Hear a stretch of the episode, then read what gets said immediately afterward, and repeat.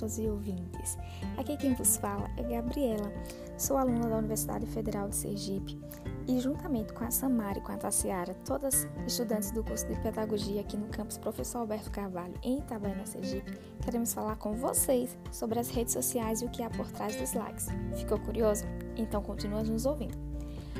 Os aplicativos de redes sociais conseguem atrair cada vez mais público, não é mesmo? De diferentes idades, gêneros, raças, crenças e classes sociais, tornando-se um espaço diversificado e muitas vezes heterogêneo.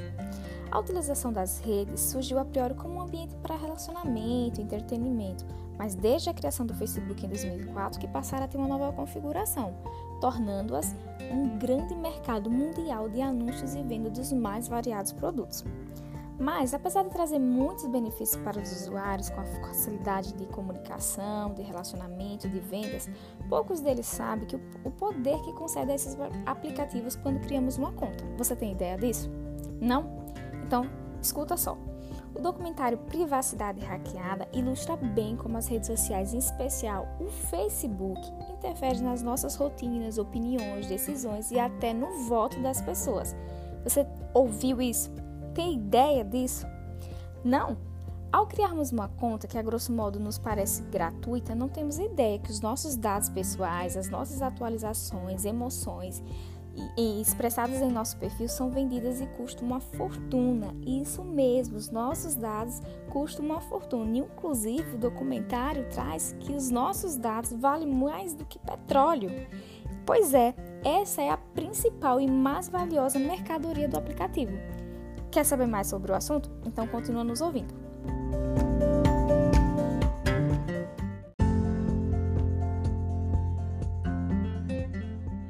Olá, meu nome é Tassiara e se você continua nos ouvindo é porque ficou curioso. Então, essa realidade é mostrada no documentário, uma estratégia de marketing e campanha política que nos leva a refletir sobre o papel da democracia e quais seriam os limites de interferência das redes sociais. Em resumo, o plano possuía os seguintes atores: o candidato político, que geralmente está em desvantagem, as redes sociais, nesse caso o Facebook, com os nossos dados valiosíssimos, a empresa que compra esses dados e analisam e traçam perfis, neste caso a Cambridge Analytica, e as vítimas, que são eleitores indecisos ou vulneráveis que tenham contas ativas no Facebook. A partir dos perfis traçados, é imaginável o que pode ser feito. Isso fica claro com os resultados das eleições mostradas no documentário, como, por exemplo, os Estados Unidos e a Índia. Percebe-se assim como as redes sociais podem ser utilizadas com diferentes objetivos, que para muitos é um espaço de entretenimento e divulgação de produtos reais, hoje é utilizado por empresas e políticos como um espaço decisivo em eleições. Nesse sentido, o que preocupa é a preparação dos eleitores que recebem e analisam essas informações circuladas. E ainda deve-se levar em consideração a falta de comprometimento desses candidatos com a democracia, porque são responsáveis pela disseminação de fake news, movimentos sociais contraditórios, alienação e principalmente o extremismo. Quer saber mais? Continue nos ouvindo.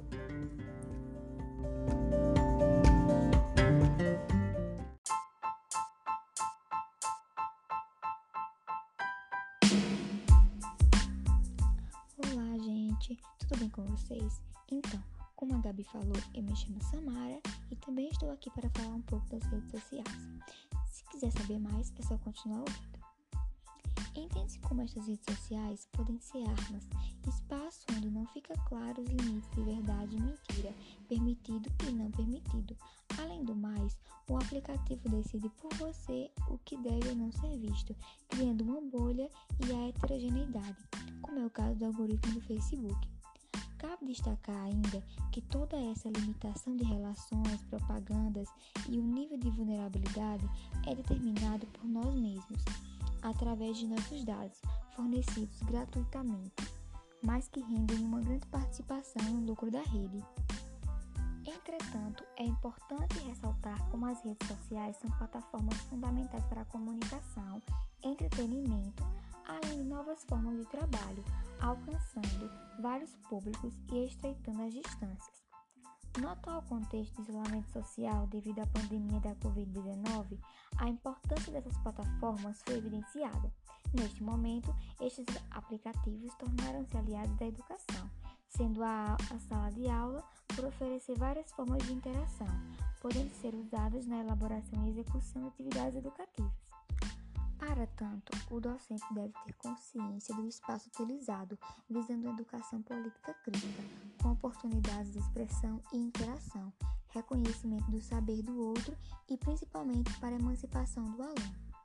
Neste sentido, o docente deve estar atento para alguns cuidados em uso destes espaços em sua prática pedagógica, como a idade mínima dos usuários, como é o caso do Facebook e Twitter, o fornecimento de dados de forma responsável, criar espaços privados para debates e conversas e principalmente expor quais perigos uma rede social pode trazer. Logo, para o uso consciente do espaço e a resistência às manipulações de interação e comportamento acontecerem. É primordial que o aluno ou usuário da rede conheça o real potencial do espaço. As práticas pedagógicas nesses ambientes podem ser muito bem aproveitadas quando se mostra os dois lados da moeda. Assim, os alunos terão o senso crítico para lerem o contexto no qual estão inseridos e discernir o melhor para si. Através do senso crítico, o aluno desenvolverá a maturidade para reconhecer as informações consistentes e ou verdadeiras e até denunciar as ações criminosas como as fake news existentes nesses espaços.